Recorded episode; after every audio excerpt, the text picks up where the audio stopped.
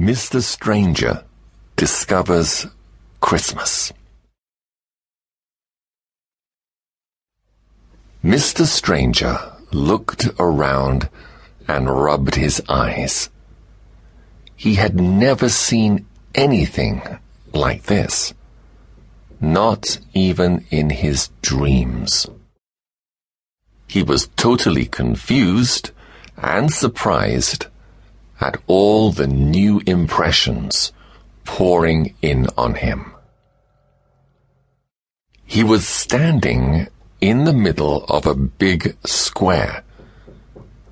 Everything was snowy and tiny flakes were falling continuously, covering the place with a white layer of snow.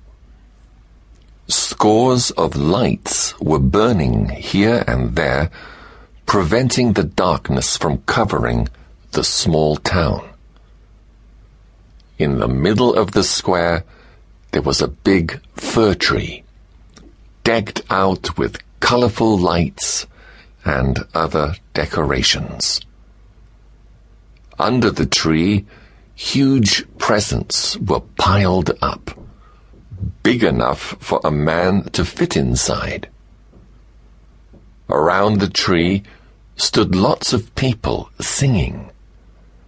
They were holding white sheets of paper in front of them, probably with the lyrics to their songs written on them.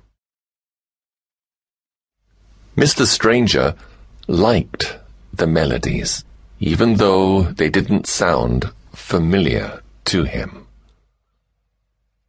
He started to feel a throbbing pain in his forehead. None of this made sense to him. Mr. Stranger was wondering why these people were singing songs to the tree.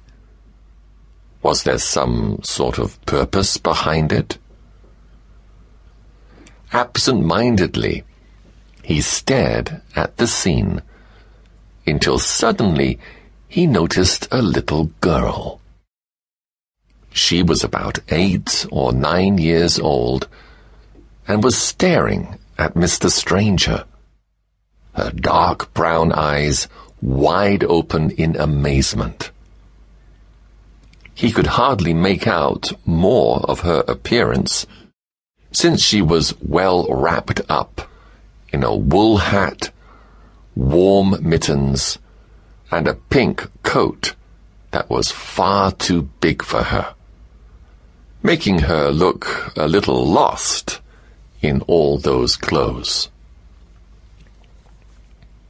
Her look was resting placidly upon Mr. Stranger, and her cheeks were red from the cold. Apparently, she had been outside already for some time. Hey, you! The little girl jumped with fright, dropped her snowball, and, taking a step back, pointed at herself quizzically. Yes, you! Can you tell me what's going on here? What is going on? She seemed to be curious and came a bit closer to the gaunt man dressed in black.